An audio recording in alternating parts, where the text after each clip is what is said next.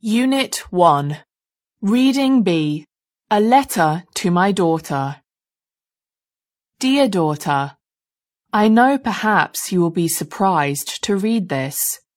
I remember well what it was like to be a teenager.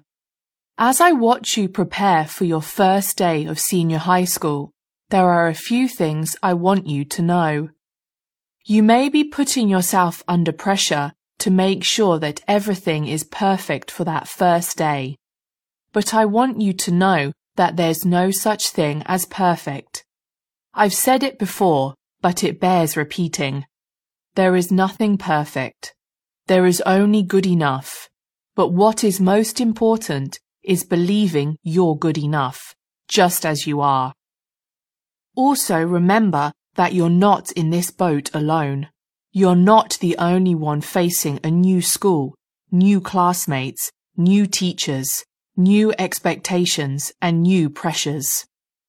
At some point, everyone else is or was where you are right now.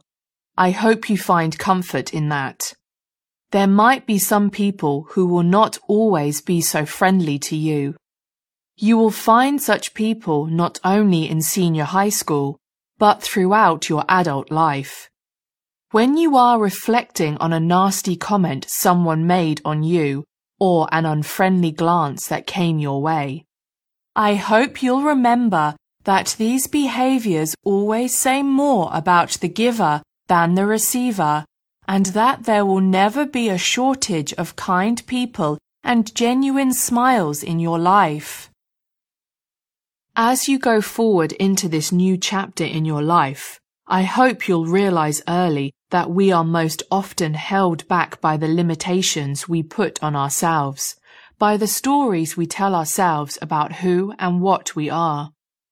Whenever you're tempted to say, I can't, or I'm not, about something you really want to achieve, I hope you'll change that story, because you can, and you are.